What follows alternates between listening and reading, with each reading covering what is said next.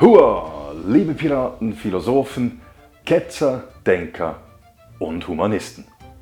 Herzlich willkommen auf dem Schiff des stoischen Piraten und auf unserer Suche nach dem Schatz des guten Lebens. Mein Name ist Matt und ich bin der Gastgeber des Podcasts Der stoische Pirat. Seit dem 7. Januar 2023 protestieren jeden Samstag tausende Menschen in den Städten Israels gegen die geplante Justizreform und auch dagegen, dass die konservative Regierungskoalition religiöse Männer de facto vom Militärdienst befreien will.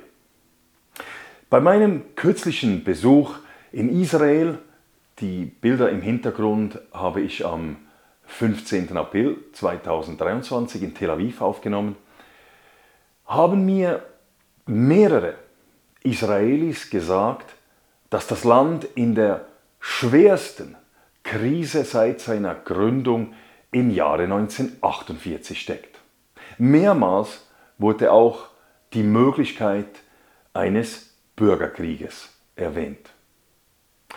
Über die aktuelle Lage in Israel spreche ich heute mit der Journalistin und Autorin Katharina Höftmann.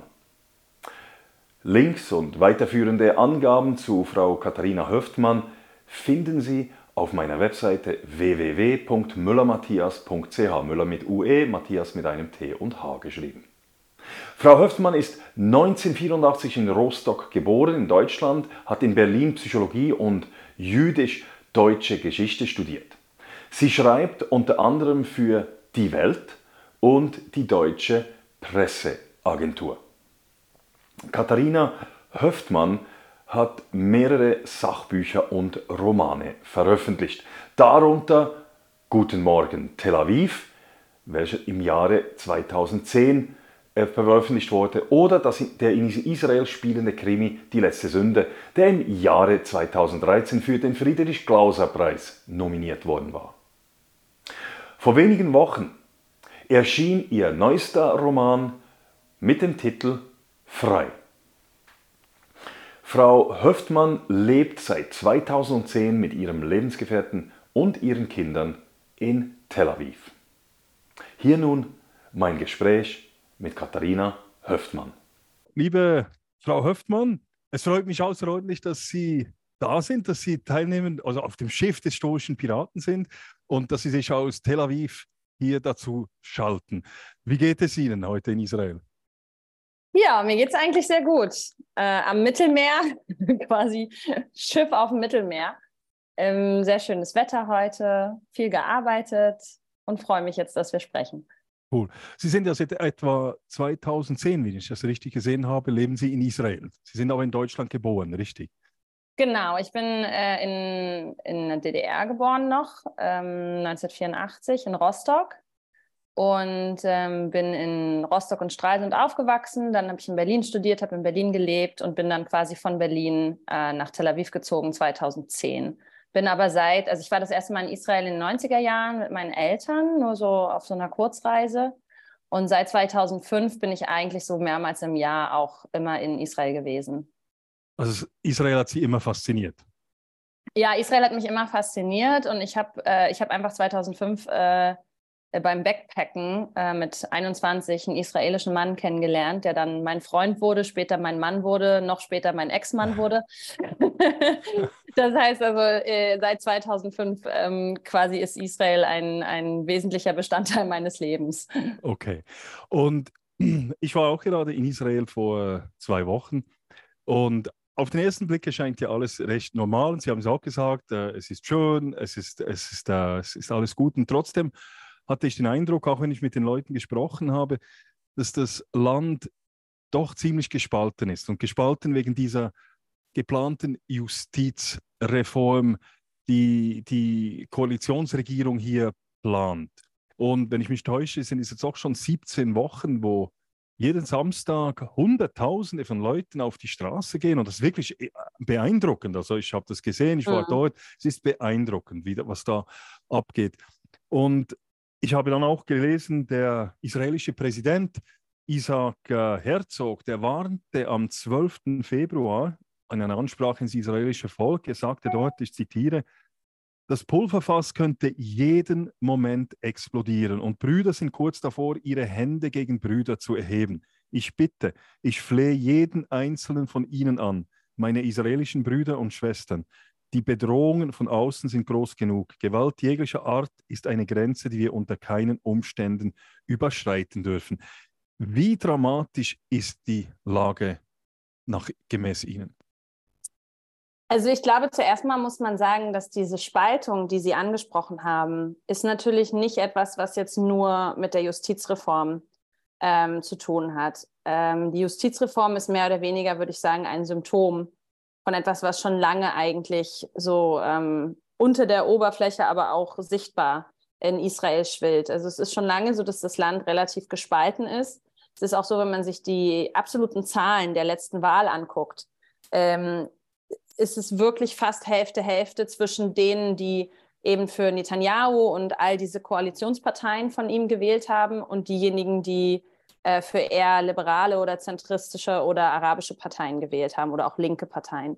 Das heißt, ich sage mal, dieser Graben zwischen diesen zwei Hälften der israelischen Gesellschaft, also der eher konservativ Rechten, zum Teil national-religiös Rechten ähm, und der äh, säkularen, eher liberalen und so weiter, der ist, der ist schon lange und der wächst. Ähm, und ich glaube, dass diese Justizreform jetzt aber natürlich so ein bisschen der, der Tropfen ist, der das Fass zum Überlaufen gebracht hat. Ähm, da die jetzige aktuelle Regierung ähm, eben eine Reform durchführen möchte, die unterm Strich bedeuten würde, dass jegliche Gesetze, die diese jetzige Regierung ähm, erlassen möchte, mit einer einfachen Mehrheit im Prinzip äh, durchgebracht werden könnten. Und da die jetzige Regierung ähm, in ihrer, sage ich mal, Zusammensetzung zum Teil aus Parteien besteht, die, die extrem schwierige Agendas haben, ähm, gibt es einfach einen großen, großen Teil der israelischen Gesellschaft, der sich nun eben Sorgen macht. Ähm, einerseits sagt, mit dieser Reform wird die Demokratie, wie wir sie bisher hier in diesem Land haben und worauf wir auch sehr stolz sind, ähm, wird ausgehebelt. Und andererseits ist aber eben auch die Angst, was passiert also, wenn diese Justizreform durchgesetzt wird und dann eben Gesetze einfach so erlassen werden können, ohne dass der oberste Gerichtshof da noch irgendwas stoppen kann. Ähm, also wir haben jetzt gerade zum Beispiel, das ist ein, ein ganz konkretes Beispiel, es gibt in Israel keine Zivilehe. Das heißt, man kann in Israel nur religiös heiraten. Das heißt, Juden können Juden heiraten, äh, Moslems können Moslems heiraten und Christen können Christen heiraten. Das heißt, es ist nicht möglich, ähm, Nicht-Juden für Juden zu heiraten. Es ist aber auch nicht möglich für Juden, ohne einen Rabbiner zu heiraten in diesem Land. Okay. Ähm, und es gibt äh, sehr, sehr viele Leute in diesem Land, die damit nicht heiraten können, weil sie zum Beispiel halachasch nicht jüdisch sind. Das, sind, das betrifft mehrere hunderttausend Leute, vor allen Dingen Einwanderer aus der ehemaligen Sowjetunion. Aber es gibt natürlich auch viele Leute, die wollen schlichtweg nicht mit einem Rabbiner heiraten, weil sie sich damit nicht identifizieren können. Ähm, und es gab jetzt, ähm, ne, also es gibt aber die Möglichkeit, im Ausland zu heiraten und das wird in Israel anerkannt. Also das ähm, okay. wird ganz normal dann wie eine ganz normale Eheschließung anerkannt. Und dann gab es eine Möglichkeit ähm, im Bundesstaat Utah in den USA, konnte man diese Eheschließung per Zoom machen. Ähm, das haben die damals eingeführt, kurz vor Corona. Und das wurde dann durch Corona so super beliebt auf der Welt, als natürlich niemand mehr irgendwo hinkam. Und die Israelis haben das relativ schnell mitbekommen und haben gemerkt, oh, wenn wir jetzt so heiraten, über Zoom in Utah, dann haben wir quasi im Ausland geheiratet, müssen aber gar nirgendwo hin. Das kostet ja auch viel Geld. Ja. Und es wird in Israel anerkannt. Und die aktuelle Regierung, die also ja sehr religiös und sehr nationalistisch ausgeprägt ist, wollte dem einen Riegel vorschieben und hat gesagt, nein, diese Utah-Eheschließung erkennen wir nicht an. Ähm, und der oberste Gerichtshof hat dann entschieden, doch, die müssen anerkannt werden, weil die werden überall auf der Welt anerkannt, also müssen sie auch hier anerkannt werden. Es ist wie eine ganz normale Eheschließung, egal ob man zu Hause vom Computer sitzt oder nach Utah fährt. Und da war sofort die Regierung, als das oberste Gericht gesagt hat, ja, wir erkennen das an, haben sofort ganz viele in dieser Regierung wieder gesagt, ja, genau deswegen müssen wir das ändern. Das kann nicht sein, dass der oberste Gerichtshof solche Sachen erlaubt. Da, da, da, da. Aber am Ende ist das ein ganz, ganz tolles Beispiel, weil es betrifft sehr viele in diesem Land und es hat etwas damit zu tun, dieses Land liberaler und moderner zu machen, nämlich indem man zum Beispiel eine Eheschließung zulässt, die nicht religiös ist, was ja eigentlich ein Zeichen, finde ich, ist von einem modernen demokratischen Staat. Ähm, aber was eben genau, das sind genau diese Sachen, die die aktuelle Regierung verhindern will und weswegen sie dieses oberste Gericht eigentlich unter seine Fuchtel und in seine Kontrolle bekommen möchte. Ja. Sie haben es angesprochen, es geht, es ist eigentlich der Tropfen, der das, das fast zum Überlaufen gebracht hat jetzt. Es ist ja, diese Regierungskoalition ist seit Ende Dezember 22 an der Macht, wenn ich mich nicht täusche. Mhm. Und es ist ja wirklich eine spezielle Koalition, habe ich den Eindruck. Also man sagt, es gab noch nie so eine religiös, konservativ, nationalistische Regierung gegeben wie, wie, wie diese jetzt. Und Likud ist ja eigentlich ein, ja, eine Koalition eingegangen mit, mit äh, doch zwei doch recht speziellen Parteien, denke ich also mal, also die von, von Gwir und die von Smotrich. Mhm. Und wieso haben die dann diesen Einfluss jetzt trotzdem auf Likud? Likud ist ja trotzdem eine große Partei. Und, wie, mhm. und was haben die für Agenden? Und wieso ist der Einfluss so groß von diesen, wie heißt die Partei, ähm, die beiden Parteien, also der...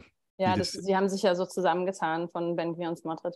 Also ich, erstmal muss man sagen, dass natürlich, was auch ganz interessant ist, und das ist gar nicht so unähnlich dem, was in den USA passiert ist, die eigentliche Revolution war die Regierung davor. Also die letzte Regierung, die wir hatten, war ja eine Regierung, die absolut zentral links liberal war und wo das erste Mal in der Geschichte Israels eine arabische Partei in der Regierung war. Ähm, und das war die eigentliche Revolution. Das hat aber dazu geführt, dass sehr, sehr viele aus dem konservativ rechten Lager extrem enttäuscht und frustriert waren und gedacht haben, halt, also geschockt waren auch, ja, dass das möglich ist, in Israel eine so liberale Regierung zu haben und dann mit arabischer Beteiligung. Und ich glaube, dass da sehr, sehr viele, die eben den Naftali Bennett gewählt haben, der in dieser letzten Regierung war und der diese, ich, ich nenne sie mal die Strick-Kippa-Träger, also mhm. das heißt alle die, die irgendwie nationalreligiös sind, die eher pro Siedlung sind, die zum Teil in den Siedlungen leben, ähm, die haben da so ein bisschen ihren Glauben an diese Partei verloren, ja, weil sie eben das Gefühl hatten, es war Wahlbetrug, dass, dass sie quasi diesen Mann gewählt haben und er ist dann in eine Regierung gegangen mit, mit so liberalen, linken und sogar einer arabischen Partei. Und ich glaube, das hat dazu geführt, dass sich in dem Lager sehr, sehr viele Leute extremisiert haben. Es hat aber auch zu einem Machtvakuum geführt, weil äh, Naftali Bennett ist zurückgetreten, seine Partei ist mehr oder weniger in der Versenkung verschwunden und all diese Leute haben nach einer neuen politischen Heimat gesucht.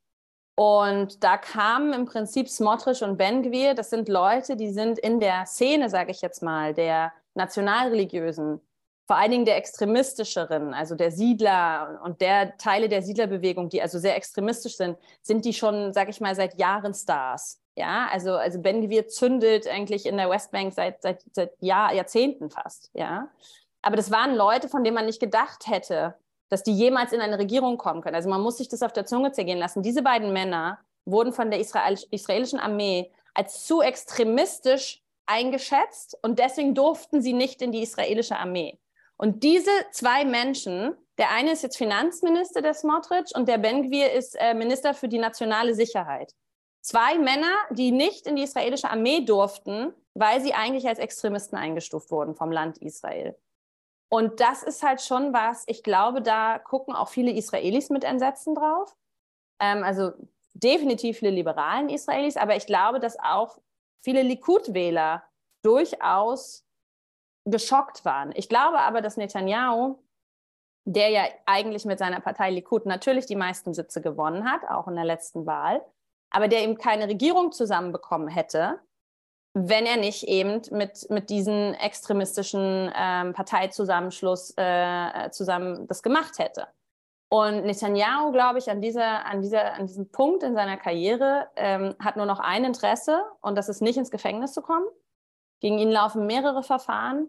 Ähm, die Luft wird immer dünner für ihn, ja, und wenn er in der Regierung ist und diese Justizreform durchdrücken äh, kann, kann er auch durchdrücken, und das hat er auch schon, das Gesetz ist auf dem Weg, dass er, ähm, selbst wenn er verurteilt wird, weiterhin Premierminister dieses Landes bleiben kann. Ähm, und das ist, also schlimm das ist, und ich habe das selber lange gedacht, das kann ja nicht sein, dass jemand ein ganzes Land in Geiselhaft nimmt, nur um nicht selber ins Gefängnis zu kommen. Aber man muss mittlerweile sagen, genau das ist, was hier passiert. Also Netanyahu war mal ein guter Premierminister, der hat viel Gutes für Israel getan. Man muss politisch nicht immer mit ihm einer Meinung gewesen sein. Er war immer ein Agitator meiner Meinung nach. Er hatte immer populistische Züge.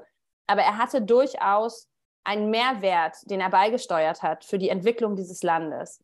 Aber jetzt sind wir an einem Punkt angekommen, wo es ihm nur noch um seinen Machterhalt geht und darum, nicht ins Gefängnis zu kommen. Und jetzt macht er Sachen, ähm, die man einfach nur noch mit Angst und Kopfschütteln äh, betrachten kann. Also eben, er ist ja eigentlich, man kann sagen, er ist verantwortlich für das Wirtschaftswunder von Israel. Das ist Definitiv. Ja eben. Und, und was ich mir die Frage stelle, ist, der Likud ist ja eine große Partei und ist ja keine extremistische Partei. Wie, wie steht er denn in der Partei? Gibt es da nicht Leute, die ihn weghaben wollen? Ja, das frage ich mich auch immer. Also ich glaube schon, dass es hin und wieder da durchaus kritische Stimmen gibt. Also wir hatten jetzt bei die Situation, dass er den Galland, was der Verteidigungsminister war, der also irgendwann gesagt hat, Leute, das geht so nicht, wir können diese Justizreform nicht so durchdrücken. Äh, wir brechen hier alle Eliteeinheiten, alle Reserveeinheiten weg, alle gehen in den Streik. Wir müssen jetzt hier was tun. Und dann hat Netanyahu ja versucht, ihn zu entlassen.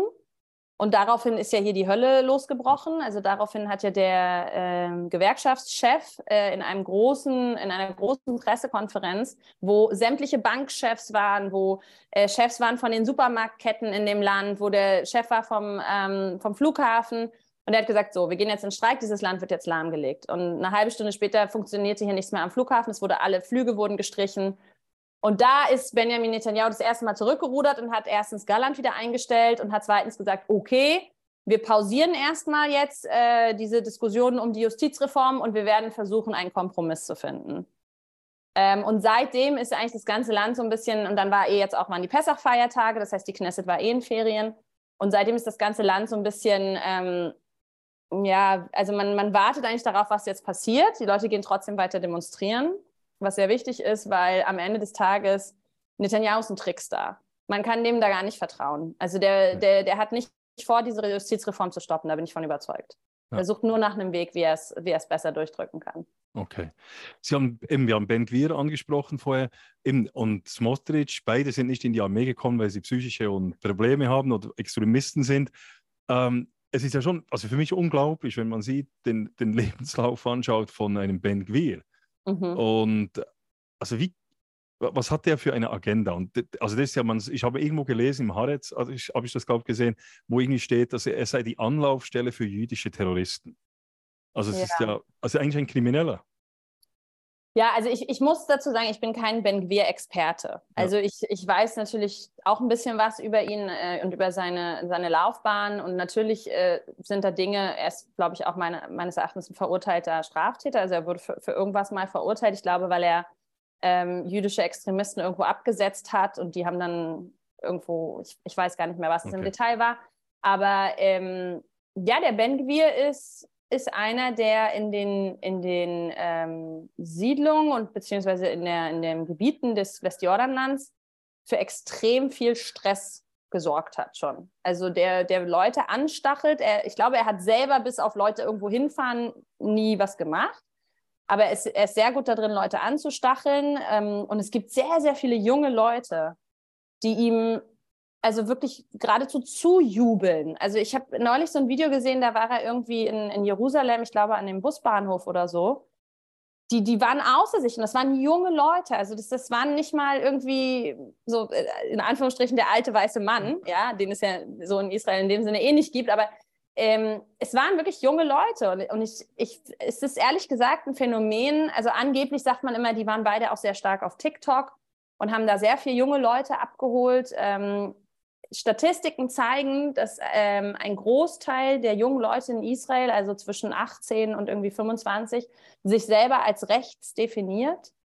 Ähm, ich glaube, da schwillt was an, was wir so noch gar nicht richtig wahrgenommen haben und was wir jetzt natürlich durch die Wahl und durch diese Begeisterung für diese zwei Männer erst das erste Mal so richtig sehen. Also, und mit wir meine ich äh, die Tel Aviver Bubble, damit meine ich ja. die, die, sage ich mal, eher liberal-linken Akademiker, ja, die immer so ein bisschen, ja, vielleicht das ignoriert haben oder gedacht haben, das kann nicht irgendwie so schlimm oder so dramatisch sein. Aber ich glaube, was in vielen israelischen Städten eben da so passiert. Und es sind eben nicht nur Städte in der Siedlung. Also die Leute, die Ben Gwir zujubeln, sind wahrlich nicht nur Siedler. Ja. Ähm, aber es gibt, so wie überall auf der Welt, ja, es ist ja nicht, wir sind ja nicht das einzige Land, in dem extremistische Parteien äh, in die Regierung eingetreten sind, in dem es da so, so einen Trend gibt. Es gibt natürlich überall so ein bisschen so eine, so eine Sehnsucht nach neuen, starken Führern und nach irgendwie Ideologien, die einem Sicherheit und, und Schutz versprechen. Und ich glaube, das ist das, wo wenn wir die Leute irgendwie abholt und auch die jungen Leute abholt, ja. Ja.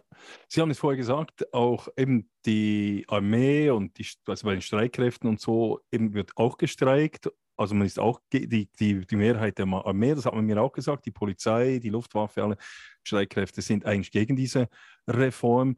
Und hat das mitunter einen Grund, dass man jetzt diese, ich habe etwas gehört, dass man eine Miliz auf eine Sicherheit, neue Sicherheitsorganisation, eine Miliz aufbauen will, äh, die dann eben aus Freiwilligen besteht, äh, ja, eine ja, Nationalgarde. Genau? Eine Nationalgarde. Genau, das genau. nennt sich Nationalgarde. Das ist so ein bisschen ein kleines Missverständnis, muss okay. man fairerweise sagen. Also, ähm, wenn man natürlich sowas hört, dann hat man gleich irgendwie so Horrorgespinste im Kopf von SA und so weiter.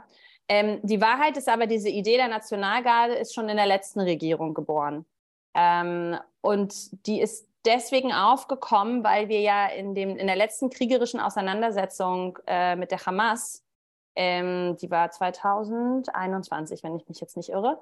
Ähm, da war es ja so, dass es in Israel selber, also im Kernland Israels, zum Teil in Städten, die gemischt waren, also arabisch-jüdisch gemischt, zu wirklich, äh, ja, also fast bürgerkriegsähnlichen Zuständen gekommen ist. Also ob das nur in Akko war, wo zum Teil also jüdische Restaurants abgebrannt wurden, angegriffen wurden, äh, in Städten wie Ramle, in, in Jaffo auch zum Beispiel, was ja zu Tel Aviv gehört.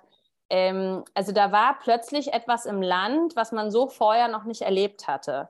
Und zwar war es nicht mehr von den Palästinensern von außen, sondern es gab wirklich das erste Mal so richtige, ja, richtige Aufstände äh, und auch Straßenkämpfe zwischen Juden und Arabern in Israel.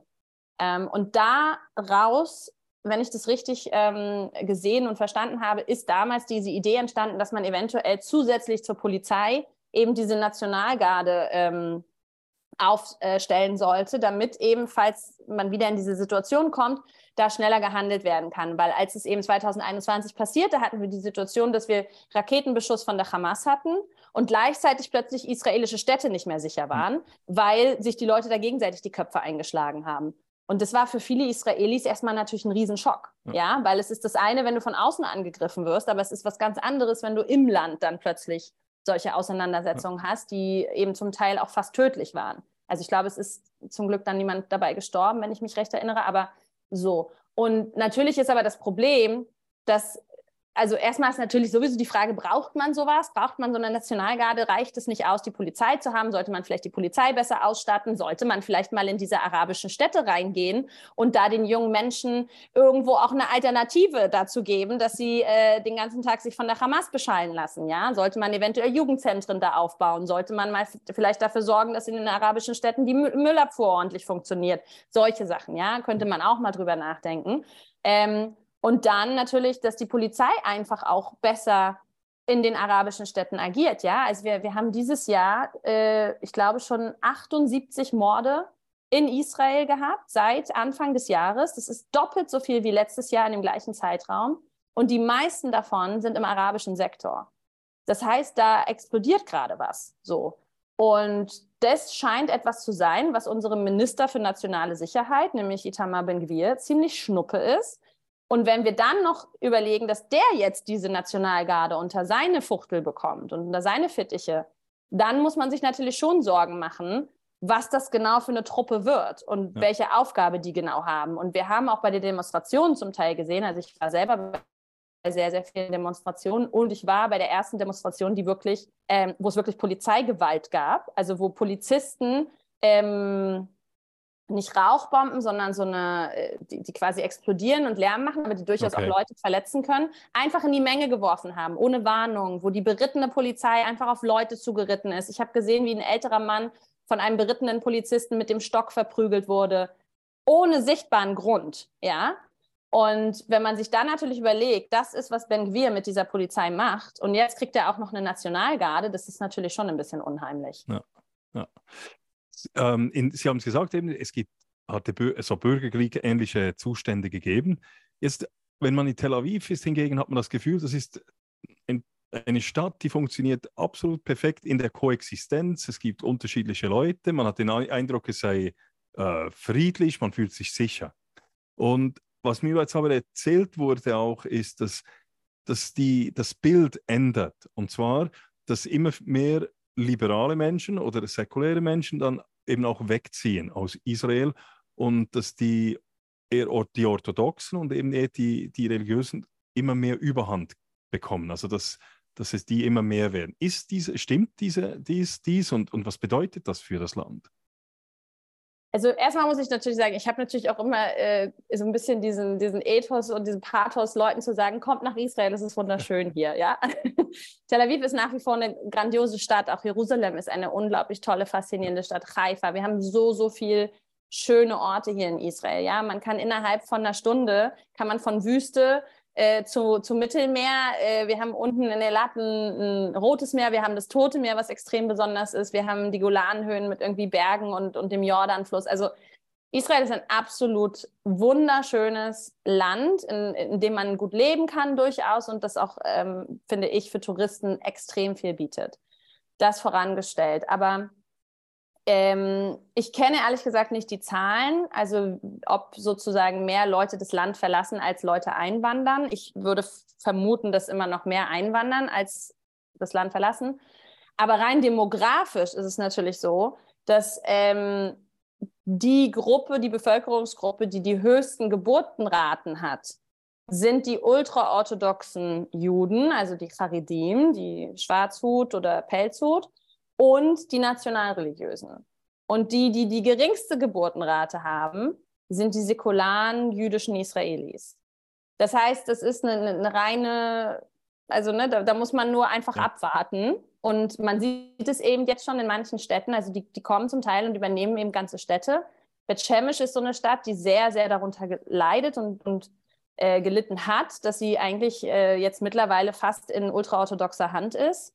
Ähm, aber es ist auch in Jerusalem ein großes Problem. Also in Jerusalem zum Beispiel höre ich oft von sehr, sehr vielen Leuten, die eben wegziehen, weil es nichts mehr geöffnet ist an Schabbat. Äh, man zum Teil eben mit, mit äh, Eiern irgendwie beworfen wird, wenn man ähm, irgendwo nicht ordentlich angezogen ist. Äh, man sieht in fast ganz Jerusalem keine Werbeplakate mehr, auf denen Frauen sind. Oder wenn Frauen drauf sind, dann sind ihre Augen mit äh, schwarzem Marker äh, überstrichen oder was auch immer.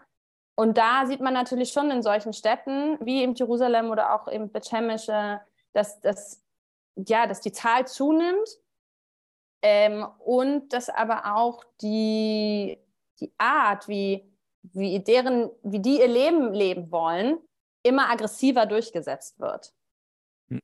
Aber das gibt ja auch dann ein Problem für Israel, das Land, weil, wenn ich mich richtig nicht täusche, sind ja die, müssen die Orthodoxen ja nicht in die Armee, und sie, sie, sie leben ja auch vom Staat. Also, Absolut. Also, also ich, es gibt da durchaus es gibt da durchaus Bestrebungen und auch Verbesserungen. Ähm, also das, da ist man manchmal ein bisschen unfair der ultraorthodoxen Gemeinde gegenüber. Ähm, die haben eine extrem hohe, also es gibt eigentlich zwei Gruppen im Land, die quasi nicht an der, an der Arbeitswelt teilnehmen. Und das sind ultraorthodoxe Männer und arabische Frauen. Ähm, das sind die zwei Gruppen, die die höchsten Arbeitslosenraten haben. Äh, und bei beiden versucht man eigentlich, die ein bisschen mehr und mehr irgendwie auf den Arbeitsmarkt zu integrieren. Bei ultraorthodoxen Männern ist es so, dass die oft zum Teil jetzt immer mehr merken, dass sie gar keine Wahl haben. Weil wenn man fünf, sechs, sieben, acht, neun Kinder hat und nur ein Mensch, ein, ein, ein, einer verdient, und ich meine, die Mütter ist ja auch nicht, dass die jetzt hier irgendwie groß äh, im Hightech arbeiten. Ne? Die sind dann meistens, äh, haben auch eher nicht so gut bezahlte Jobs. Ähm, und es ist, ne, die können sich kaum Fleisch leisten, die können sich kaum mal Gemüse, Obst leisten. Das Land wird auch immer teurer. Das wird auch bei denen immer teurer, also auch in Städten, wo die leben. Ähm, und schon allein deswegen verstehen immer mehr, dass sie vielleicht doch auch arbeiten müssen. Und da gibt es durchaus irgendwie gute Initiativen. Aber klar, unterm Strich liegen die dem Staat auf der Tasche und unterm Strich gehen sie nicht zum Militär. Aber die Nationalreligiösen, also die mit der, mit der Hekel-Kippas, die gehen zum Beispiel zum Militär. Okay. Und das ist aber auch ein Problem, was man sich deutlich machen muss, weil wenn, wenn die alle mit ihrer Ideologie zum Militär gehen und sich äh, in Eliteeinheiten einschreiben lassen und dann durch die Westbank marschieren und da sozusagen äh, mit den Palästinensern konfrontiert wird, da, da werden Konflikte aufgemacht, die, die oft gar nicht nötig sind. Ja, schlichtweg, weil, weil natürlich diese Leute durch eine gewisse Gehirnwäsche gegangen sind. Und das betrifft überhaupt gar nicht alle. Es gibt auch super viele Nationalreligiöse, die sind, die sind total gemäßigt, die können damit leben, dass andere das Leben anders leben, die arbeiten vernünftig, die, ne, also die haben total, leisten ihren Beitrag zur israelischen Gesellschaft. Aber es gibt da eben echt ähm, extremistische Kreise und die werden, die wachsen. Ja. Sie haben es gesagt zu Beginn, das Land ist etwa 50-50, man äh, jetzt äh, bei Abstimmungen und so. Wie, was denken Sie, was gäbe es für eine, einen Ausweg aus jetzt dieser vielleicht fast eine, eine Zwickmühle? Also was gäbe es für eine Möglichkeit, da rauszukommen überhaupt? Hm. Also das Land ist 50-50 von denen, die wählen gehen. Okay, ja. Äh, man darf nicht vergessen, dass in Israel, also wir haben ja eine 20, 21-prozentige arabische Minderheit und die geht halt fast auch nicht wählen. Okay. Das, ähm, was durchaus in der letzten Wahl ein großes Problem war. Weil wenn die wählen gegangen wären, und die arabische Partei stärker gewesen wäre, hätten wir auch eine andere Situation gehabt. Ja. Ähm, ich glaube, ja, was ist der Ausweg? Das ist natürlich so ein bisschen, also ich würde zwei Sachen sagen. Ich würde sagen, das eine erstmal, egal was ab jetzt passiert, die Tatsache, dass Israel sich so vehement gegen diese Justizreform wehrt, und das sind ja nicht nur wie die Regierung sagt, Anarchisten, die da auf die Straße gehen. Ja? In einem so kleinen Land wie Israel sind ein paar hunderttausend eine unfassbar große Menge. Und wenn äh, sämtliche Zentralbankchefs und ehemalige Zentralbankchefs und sämtliche Bankchefs und sämtliche Supermarktchefs und von den Ketten und alle möglichen, wenn alle sagen, hey, wir wollen diese Justizreform nicht, dann ist es nicht irgendwie eine kleine äh, liberale äh, Tel Aviv linke Gruppe, so ja. Also ich glaube, dass da wir jetzt sehen, irgendwie, wow, also die, die, der Willen, irgendwie eine Demokratie hier zu haben, eine gut funktionierende Demokratie, ist doch noch der Willen der Mehrheit. Ja? Und ich glaube, dass es auch viele Likud-Wähler gibt, die sagen, Justizreform ja, vielleicht, weil es gibt durchaus Probleme in, in der Art, wie das äh, oberste Gericht in Israel funktioniert, aber eben nicht so. Nicht so, dass, dass es ausgehebelt wird komplett so. Ähm, das heißt, das ist erstmal, glaube ich, was, was wir jetzt alle gesehen haben und was uns, glaube ich, alle in gewisser Weise auch ein bisschen beruhigt. Ja, also Israel hat durchaus eine, eine Zivilgesellschaft und, und, eine große Gruppe an Menschen, die denen noch was an der Demokratie liegt. So ja. und die das nicht einfach so über sich ergehen lassen.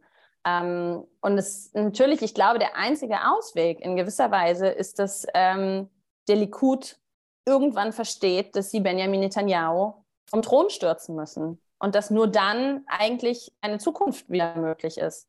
Weil solange er da sitzt und solange er mit allen Mitteln versucht, sich selbst zu schützen, kommen wir hier nicht weiter. Ich meine, wenn man sich anschaut, wie viele Wahldurchgänge hatten wir in den letzten Jahren, wie viel wurde hier gewählt, wie lange war dieses Land eigentlich in einem wirklich, also er hat eigentlich das Land in Geiselhaft genommen. Ja? Botschaften haben, haben, konnten über, über anderthalb Jahre nicht ordentlich funktionieren, weil, weil hier keine ordentliche Regierung zustande gekommen ist. Benjamin Netanyahu hat selbst keine einzige Regierungslegislaturperiode zu Ende gebracht.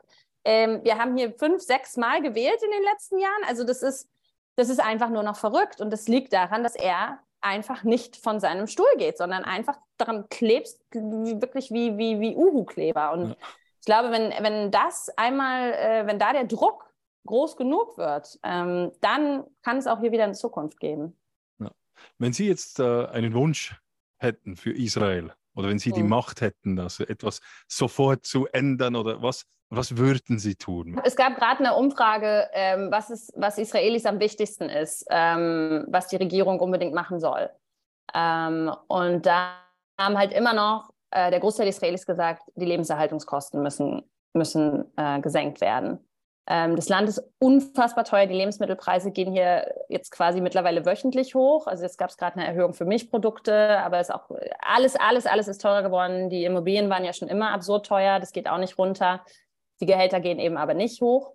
Ähm, das heißt, immer noch ist es das, was, glaube ich, das dringendste, drängendste Problem ist für Israelis. Die Justizreform kommt immer noch erst an zweiter Stelle. Das heißt, wenn Sie mich fragen, das ist das, was Israel als erstes angehen muss, weil sonst wir können in diesem Land einfach nicht mehr leben. So, ja, gerade in, in, Städten wie Tel Aviv, aber das betrifft ja nicht nur Tel Aviv. Also mittlerweile ist das ganze Zentrum Israels, alles um Tel Aviv rum, ist quasi schon fast unbezahlbar geworden. Aber natürlich in einem größeren Rahmen und, und wenn wir uns eher eben diese Justizreformsituation angucken, natürlich wünsche ich mir für Israel, dass Benjamin Netanyahu endlich die, ja, die, die Ehre hätte, zu sagen, okay, es reicht jetzt, ich mache jetzt Platz für, einen, für einen Nachfolger. Von mir aus kann das auch jemand von, von, vom Likud sein. Ich glaube, dass die Meinung der, dieses Landes am besten wiedergespiegelt wäre, wenn der Likud und Yeshatit sich zu einer Koalition zusammentun würden, zu einer großen. Ähm, und das würde das Land wahrscheinlich am besten widerspiegeln. Aber das wird nicht gehen, solange wie Netanyahu ähm, da an seiner Macht klebt. Aber Sie sind zuversichtlich. Ja, gut, was, also, ne, was man, man muss jetzt nicht hier ähm, alles schwarz malen und man muss auch nicht denken, dass das hier alles zu Ende geht. Ich glaube, dass Israel schon ganz andere Sachen überlebt hat. Und, und wie gesagt, dadurch, dass man jetzt eben gesehen hat, wie groß der Widerstand ist, wenn es dann hart auf hart kommt, bin ich schon zuversichtlich, dass, ähm, dass das hier schon irgendwie alles sich wieder zurechtruckeln wird. Ja. Vielleicht noch für unsere Zuhörerinnen und Zuhörer. Ähm, Sie haben es gesagt, Sie, wollen, Sie, Sie versuchen auch immer den Leuten Israel auch die Begeisterung für Israel zu geben, dass die Leute auch in das, dieses wunderschöne Land kommen. Vielleicht noch ein Werbespot für Israel, damit die eben, dass die Leute auch kommen. Ich mache einen Werbespot für mich selbst. Wie wäre es damit? Genau. Äh, ich habe ich hab zwei Bücher, also ich habe sehr viele Bücher geschrieben, aber ich habe zwei Bücher geschrieben, die, glaube ich, Israel ganz gut ähm, nahebringen. Das erste ist Guten Morgen Tel Aviv. Ähm, das war mein erstes Buch, was ich geschrieben habe, als ich gerade nach Israel gekommen bin, gezogen bin. Und das sind eigentlich so lustige Kurzgeschichten über die Israelis und ihre, und ihre Eigenarten, so ein bisschen auch aus einer westeuropäischen Perspektive gesehen. Und das zweite Buch ist mein ähm, vorletzter Roman, der heißt Aleph, ähm, wo sehr, sehr viel über die israelische Geschichte drin ist und sehr da viel darüber, wie die Israelis, jetzt mal, so geworden sind, wie sie sind und was sie heute sind. Und ich finde eigentlich in beiden Büchern ähm, ist es nicht nur so, dass Israel einem näher gebracht wird, sondern auch, dass man eben erkennt, was so besonders ist an diesem Land und warum. Also die meisten Leute, die ich kenne, die hierher kommen, die wollen immer wieder zurückkommen, weil es gibt kein Land, was so viele spannende Geschichten hat und es ist landschaftlich ein so wahnsinnig beeindruckendes Land und es gibt hier eine Wärme ähm, sowohl eine Temperaturwärme als auch eine menschliche Wärme, ähm, die schon sehr, sehr besonders ist und die, glaube ich, dazu führt, dass Leute sich hier schon im Grunde genommen sehr, sehr wohl fühlen. Und Sie, also herzlichen Dank für diesen Werbespot, eben für, auch für diese zwei Bücher. Sie haben gesagt, es ist der zweitletzte Roman, Aleph, aber Sie haben jetzt gerade ein neues Buch rausgegeben im ja, Ende März ist das raus erschienen. Genau. Vielleicht genau. auch noch ein Werbespot zu dem. Es ist zwar nicht von Israel, wenn ich es richtig gesehen habe, aus, der, aus Ostdeutschland noch, denke ich. Genau, das spielt eigentlich im Sommer 1990, also genau der Zeit zwischen Mauerfall und, und deutscher Wiedervereinigung. Ähm, ja, das kann ich natürlich auch empfehlen. Ähm, also da gibt es durchaus auch eine ganz kleine jüdische Geschichte, aber das ist eher ein Buch, was aber auch, also ich glaube, das ist ein Buch, das konnte ich auch nur deswegen schreiben, weil ich in Israel lebe. Es ist eigentlich ein Buch über eine Mutter-Tochter-Beziehung, aber im größeren Sinne ist es ein Buch über Familien, über dieses merkwürdige Konstrukt, in dem man so lebt. Äh, das ist ja irgendwie das Einzige im Leben, was man sich nicht aussuchen kann, ist seine Familie. Und es ist aber das, was einen eigentlich bis zum Sterbebett irgendwie begleitet und verfolgt. Ähm, und Familie ist natürlich auch was, was in Israel extrem wichtig ist und extrem zentral ist. Und ich glaube, ich habe durch mein Leben hier auch nochmal einen anderen Blick auf, auf die Familie und was das eben für einen bedeutet, ähm, ähm, bekommen. Aber es ist auch ein Buch über, ja, darüber, wie ein so eine Familie eben auch äh, traumatisieren kann und, und wie man ja immer wieder damit hadert, ja, wie man mit diesen Leuten klarkommt, mit denen man, an die man genetisch für immer gebunden ist. Und der Titel ist Frei, oder? Genau, frei. frei. Also es ist ein, ein Buch über die Freiheit, Right. was ja Genau. auch irgendwie das große Thema in Israel gerade ist. Genau, genau. Super, herzlichen Dank, Frau Höfmann, für dieses Gespräch. Es hat mich sehr gefreut. Ja, und danke. ich wünsche auch. Ihnen alles Gute, auch jetzt mit Ihrem neuen Buch und natürlich auch äh, Ihrem Land wünsche ich alles Gute und äh, dass, es sie, dass Sie wirklich, äh, dass es eben nicht zu diesem Bürgerkrieg kommt, den gewisse Leute fast schon hervorbeschwören, aufbeschwören, sondern dass es eben, dass man eine Lösung findet in diesem wunderschönen Land. Das hoffe Herzlichen. Dank. Vielen, vielen Dank. Vielen Dank. Tschüss. Super. Tschüss. Danke.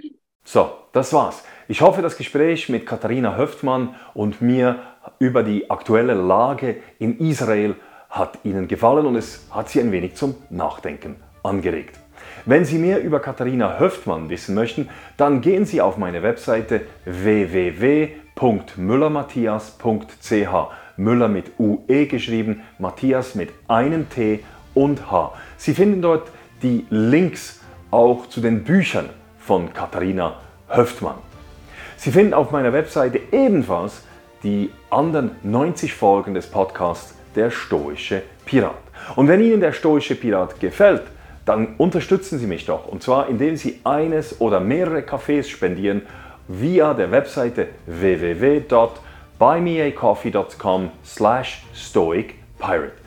Sie können mir dort, wie gesagt, eines oder mehrere Cafés spendieren. Und an, an dieser Stelle herzlichen Dank an all diejenigen, die das schon gemacht haben. Es ist wirklich sehr motivierend. Also gehen Sie auf www.buymeacoffee.com slash stoicpirate und wenn Sie möchten, dann spenden Sie mir doch einen oder mehrere Kaffees. Und bewerten Sie den Podcast auch auf den Kanälen, die, wo Sie den Podcast hören, wenn es Ihnen gefällt natürlich nur und dann hoffentlich mit der Maximalnote. Und teilen Sie den Inhalt des Stoischen Piraten auf Ihren sozialen Kanälen. So, das war's von heute. Ich hoffe, dass Sie auch das nächste Mal wieder mit an Bord kommen auf das Schiff des Stoischen Piraten ich wünsche Ihnen eine gute Zeit. Bis bald. Macht es gut.